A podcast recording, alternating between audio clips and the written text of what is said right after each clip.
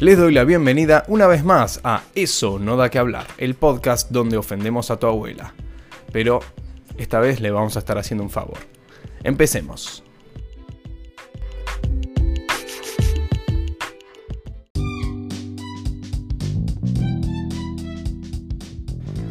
Ahora que estamos arrancando, tengo que dejar clara una sola cosa. La homeopatía es un verso. Y te explico por qué. Allá por 1796, un tal Samuel Hahnemann, ¿sí? un tipo eh, dedicado a la medicina alternativa, se encontró con una doctrina. La doctrina dice, lo similar cura lo similar. Simila simbolus curentur que sostiene que una sustancia que causa los síntomas de una enfermedad en personas sanas curará lo similar en personas enfermas. O sea que su sistema lo nombra homeopatía, es decir, homios de igual y, patos de dolencia, ¿sí? en base a esta doctrina. Ahora ya viene bastante rara la cosa. La realidad es que lo que hace, lo que hacía este señor y que se sigue haciendo a día de hoy es los remedios homeopáticos prepararlos con diluciones una y otra vez de sustancias en alcohol o en agua destilada. Es decir, tomás una gotita de caca, la diluís en miles y miles y miles y miles de litros de agua hasta que molecularmente no puedas encontrar la caca y se lo da de tomar a una persona diciéndole que como tiene caca dentro, le va a solucionar su problema de cagadera. Bien, ¿se entiende cómo viene la cosa? Bueno, hasta ahí estamos bien. Claves para aprender eh, en este capítulo. La dilución es excesivamente diluida. La cosa es, no, no te imaginas una gotita de lo que sea que quieras ponerle ahí adentro a un tanque de agua de mil litros de una casa. No, no, no. Te estoy hablando de miles y miles y miles de litros. Es decir, diluir una, una, una y otra vez. Y después hay que darle un golpe en una cosa em, medio elástica. Algo así como pegarle un golpe a un eh, libro encuadernado. Esa es como la técnica. Diluir algo muchas veces y pegarle un golpe. Muy científico.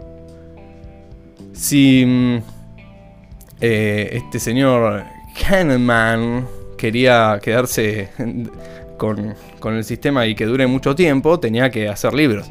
Y vaya que los hizo. Hizo montones de, de libros explicando y contradiciéndose a sí mismo cómo funciona esto de la homeopatía. Lo que queda claro es que este, este, señor creía que la causa de las enfermedades eran unos fenómenos llamados miasmas y que los remedios homeopáticos actuaban sobre estos miasmas.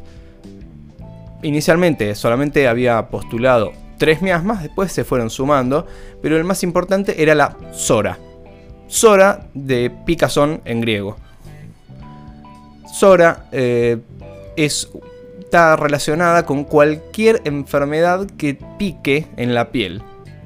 Tiene que ver con la sarna, tiene que ver con todo ese tipo de, afecciones cutáneas, pero también empieza a navegar en terrenos em, escabrosos. Imagínate cómo debe ser. Si ya caminar en terrenos escabrosos es difícil, imagínate navegar. Y dice que la Sora, esta, causa enfermedades como la epilepsia, el cáncer, la ictericia, la sordera y las cataratas. ¿Te pican los ojos? No. Tenés Sora en los ojos.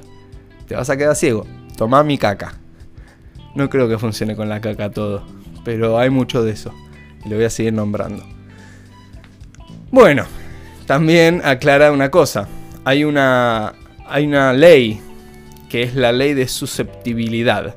Implica que si vos tenés una mentalidad negativa, podés atraer infecciones de estas miasmas que te van a invadir el cuerpo y te van a producir síntomas de distintas enfermedades las eh, enfermedades como entidades independientes o invasoras no son eh, viables por, eh, por la homeopatía, sino que son parte, las enfermedades, de nuestro organismo completo. Nosotros tenemos esa enfermedad ahí este, y que la traemos con nuestro pensamiento negativo, como por ejemplo cuando un recién nacido eh, piensa muy negativamente y termina con un problema en el corazón. Eso debe ser porque no sabe que si lo sueñas es real y que conspira el universo. Ahora, también hay una mm, nueva este, corriente de esta homeopatía que tiene un nombre mm, parecido, pero que se mezclan en el, cotidiano y vos cuando te tomás, eh, por ejemplo, unas flores de Bach, eh, bueno, las flores de Bach no son homeopatía, pero en el eh, imaginario colectivo sí lo son, así que están muy relacionados. Y voy a aprovechar este pequeño, em, este pequeño intervalo para decir lo siguiente. Si no sirve diluir un montón de, de cositas en miles y miles de litros de agua destilada o de, alcohol y después darle un golpe para que te cure las, miasmas, eh, tampoco sirve diluir unas flores en, agua y hacer más o menos lo mismo. Y no lo digo yo. Incontables ensayos científicos a lo largo de la historia han comprobado y recomprobado que no sirve la homeopatía y todas esta, estas corrientes. ¿Saben por qué se llama medicina alternativa? Si la medicina alternativa funcionara, se llamaría medicina.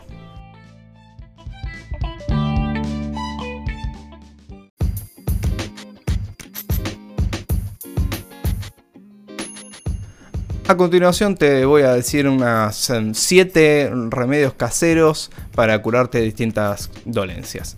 ¿Por qué son 7? Porque son los primeros 7 resultados de Google. Recuerden que la em, desinformación está muy ligada a, a leer lo primero que te encontrás. Así que vamos a hacer eso. Número 1. Aceitunas y limón para mareos. Así que si están mareados, mareadas, aceitunas y limón, ya saben. 2. Ajo y cebolla contra los resfriados. Mm, me sirve. 3. Alcohol para quitar, quitar el olor de pies. bueno, limpiate los pies o si tenés un hongo, eh, anda al médico. O a la médica, ¿no? 4. Aloe vera contra el estreñimiento. Bueno, esa te la doy, ¿no? Es como tomar vaselina. 5. Azúcar contra el hipo. ¿Qué? 6. Hielo para el dolor de cabeza. Bueno, sí, eso es un remedio casero. 7. Infusión de regaliz contra la acidez del estómago. Bueno, el regaliz es una planta y es muy probable que esa funcione. No sé lo que es el regaliz, es una planta, nunca la vi. Pero ¿por qué digo que es muy probable que eso funcione? Bueno, resulta que los remedios que vienen en tabletitas o en polvitos o en capsulitas generalmente están hechas de plantitas. Es decir, que si vos te duele si a vos te duele la panza, te podés tomar un eh, remedio X que si te fijas en los componentes está hecho a partir de una planta. Entonces, vamos a, a ver cuál es la cuestión. La planta va a tener un ingrediente, eh, un componente activo que va a hacer que te deje de doler la panza en determinada concentración. Si alguien decide que hay que probar estos, estos elementos y hay que probar la concentración eh, y hace una pastilla con determinada concentración que te indica tomar en determinados momentos del día, otras de eh, tal cantidad de horas, bueno, vamos a hacerle caso a esa persona que para algo estudió en vez de tomarte un tecito de no sé qué, te puedes tomar una pastillita de no sé qué. Eso cuenta, salvo que cuando estamos hablando de una cosa muy leve. Si vos querés tomarte un té de manzanilla para relajarte en vez de tomarte un serengendengue, hacelo. Claro que sí, está, está perfecto lo que, lo, que, lo que haces. Ahora, si vos tenés, por ejemplo, ¿no? Eh, estas enfermedades que nombraba eh, cacho homeopatía, si vos tenés cataratas y te tomas una gotita abajo de la lengua de, agua porque ya las, moléculas de lo que tenía ese agua adentro ya no existen más. Y, y pretendes que te cure, bueno, te voy a enseñar una cosa. No te va a curar. James Randi, eh, nuestro amigo que nombramos en el episodio de ¿Qué es Dios?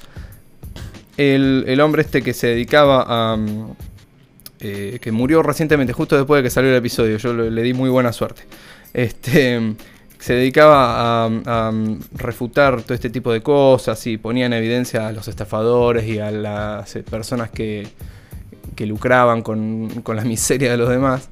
Eh, James Randi en una oportunidad en, televisión había llevado a, unos, este, unas personas que se dedicaban a la homeopatía y la dosis recomendada de un medicamento era ponerle unas gotitas y el tipo agarró y se tomó como 15 frascos excediendo así la, supuesta sobredosis para demostrar que no, no pasaba nada. Lo pueden googlear. ¿Por qué no pasaba nada? Porque era agua. Y si te tomas aceitunas y limón cuando estás mareado y no te cura el mareo, quiero que sepas que es probable que ese remedio sea muy fácil de reemplazar con una visita al médico y que te diga qué tenés que tomar o qué tenés que hacer para no estar mareado. ¿Está bien ponerse hielo si te duele la cabeza? Seguro que está bien. Está bien eh, tomar eh, un tecito si te duele la panza. Perfecto, está perfecto. Ahora, está bien hacer alguna de estas cosas, sea lo más extremo que es el tomar agua destilada o eh, alguno de estos remedios caseros de, que, con mucho amor heredaste de alguna abuela, pero no ir al médico o, o, a la médica en su defecto, no, eso está mal. Eso solamente va a hacer que el tratamiento para la dolencia que sea que tengas se vea afectado negativamente. Que te quedes con más posibilidades de que te vaya mal.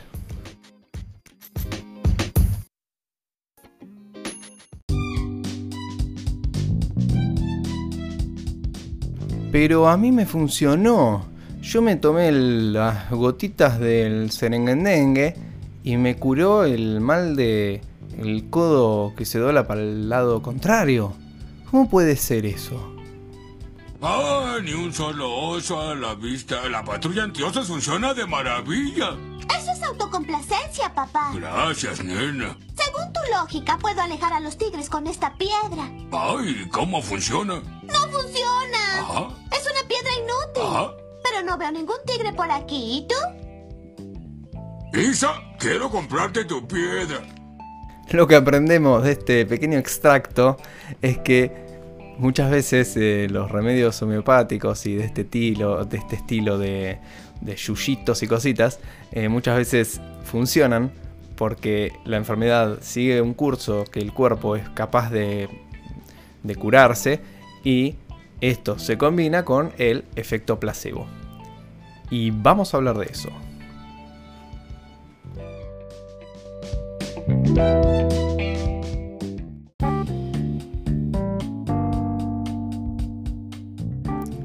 Un placebo para la Organización Mundial de la Salud es una sustancia o un procedimiento que carece de actividad específica o objetiva contra la enfermedad o contra la condición en la que se emplea.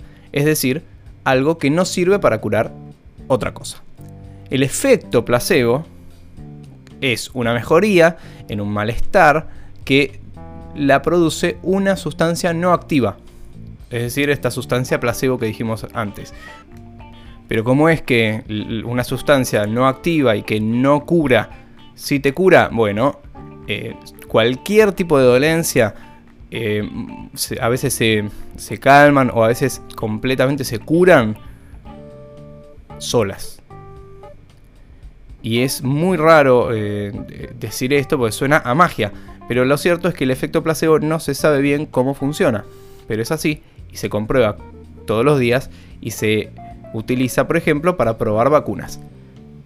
Ahora que está en auge el tema de la, vacuna, eh, si, están atentos y atentas a la información que se da sobre las fases de prueba de las vacunas y demás, sabrán que hay una fase en la que se inocula una buena cantidad de la, de la población que se está, eh, sobre la que se está testeando esa vacuna, se, se le aplica la vacuna real y a otra parte se le aplica una vacuna sin ingrediente activo, una vacuna placebo. ¿Para qué es esto? Para ver si la mejora de, las dolencias o los síntomas que pueda llegar a traer esta vacuna, hay que relacionarlos sí o no con las sustancias activas en sí. O es que el cuerpo te juega una mala pasada y se cree que se curó o se cree que se enfermó por la vacuna que se acaba de aplicar. Muy resumidamente y de una manera em, demasiado coloquial, eso es el efecto placebo. Es,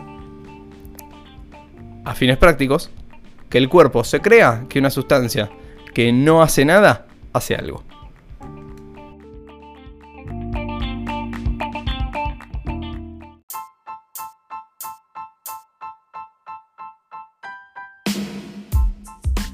Ahora, ¿por qué mucha gente cree en las medicinas alternativas en general, no?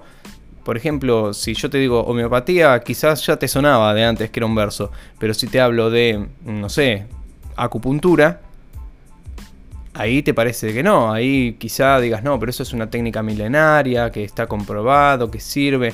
Bueno, resulta que no, que, hay eh, estudios, uno y otro y otro estudio, que te demuestra que no, que la acupuntura no funciona, que no sirve más que la homeopatía. Es decir, que funcionan gracias al efecto placebo. Y mm, no es una opinión.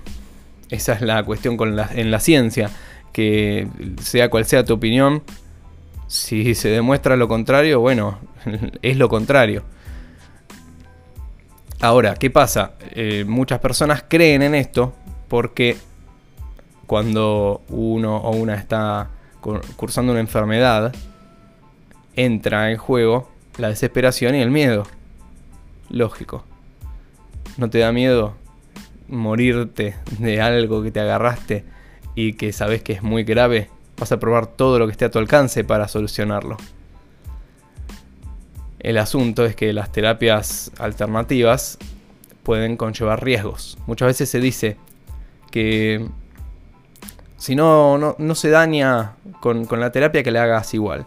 He escuchado en alguna oportunidad a una cirujana recomendar Reiki. Em, si no hay un daño, hacelo igual. Total, si a vos te, te, gusta y te hace sentir bien, hacelo. El asunto es que esa línea es, es muy fina y es un poco peligroso recomendar hace igual la, terapia alternativa en conjunto con la tradicional. No abandones la tradicional, pero hace la alternativa. ¿Por qué? Porque muchas veces las alternativas pueden conllevar un riesgo. Por ejemplo, en casos de cáncer, eh, se puede retrasar una cirugía, una radiación o la quimioterapia, eh, porque la alternativa eh, se mm, utiliza determinada sustancia que hace que el cuerpo no reaccione como deberías reaccionar. Sustancias como por ejemplo vitaminas. Tomar determinadas vitaminas o, minerales pueden hasta aumentar el riesgo de cáncer si la tomas en exceso. Ese tipo de, de cosas son las que em, em, muchas veces no se tienen en cuenta. Es posible que lo que estás tratando de implementar y haciendo que te que te sirva a vos como, como una ayuda mientras además haces el tratamiento tradicional, te esté empeorando. Entonces, ¿cuál es la cuestión? ¿Cuándo se puede em, usarla? ¿Qué, ¿Qué medicina alternativa podés usar en conjunto con una medicina tradicional? Y la nombré hace un rato, la acupuntura, por ejemplo, eso no te causa un daño en el cuerpo. Te puede ayudar con el dolor, con alguna eh, mareo, con alguna cosa que tengas. Eh, por el efecto placebo, ni más ni menos que por eso, pero te puede ayudar. Si vos crees que te va a ayudar, es posible que te ayude. También podés hacer eh, terapias alternativas que no, no se generalmente no se piensan como medicina alternativa. A ver, eh, mm, las eh, eh, cuestiones de la terapia artística, la musicoterapia, cosas que son totalmente inofensivas y que millones de personas hacen y que son totalmente respetables porque ayudan a que el, cuerpo y la mente estén mejor por, un estado de, bienestar o de, o de placer en estas actividades artísticas. Entonces, no, va, obvio que eso no va a darte un daño en el cuerpo. Eh, también la meditación. La meditación es uno de los pocos casos que está comprobado que sí sirve. La meditación hace que el cerebro funcione de determinada manera que favorece a que el cuerpo se sane más rápidamente de algunas dolencias y que también si, si la persona está acostumbrada a meditar, bueno, es muy posible que se tome un poco con más calma todo el proceso de su enfermedad. Entonces, esas cosas, eh, la meditación, el tai chi, eh, hacer yoga, todo ese tipo de cosas, claro que sirven. Y para las personas religiosas, bueno, la oración, obviamente, también va a servir. Es lo mismo, ¿no? Estamos hablando de en este caso, ya cuando empecé con la musicoterapia, ya me, voy un poco de lo que es la medicina alternativa como la, tenemos imaginada, que es tomar cositas, tomar globulitos, tomar yuyitos, pero todo ese tipo de cosas también de alguna manera hacen a la medicina alternativa. Entonces, em, es importante que sepas que antes de, de decir, bueno, esto igual estoy haciendo el tratamiento, entonces esto lo puedo hacer, te fijes si no te va a dar eh, un efecto contrario. Aquí entra el famoso caso de el dióxido de cloro que, toman muchas personas eh, supuestamente para curar todo. Y está en auge, hace poquito estuvo en auge por, a causa del coronavirus. Supuestamente si te tomas eso, que es la bandina básicamente, eh, te curas del coronavirus. Y bueno, hay gente que se lo toma en exceso y se muere. Entonces, hay que tener mucho cuidado. La desesperación y, el, el sentirse completamente vulnerables de golpe hace que las personas tomemos decisiones equivocadas.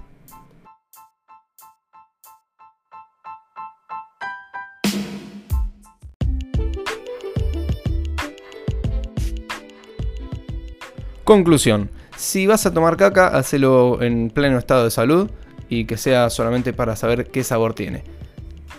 Conclusión número 2. No tomes caca porque además del sabor te vas a encontrar con otras cosas mucho peores. Conclusión 3.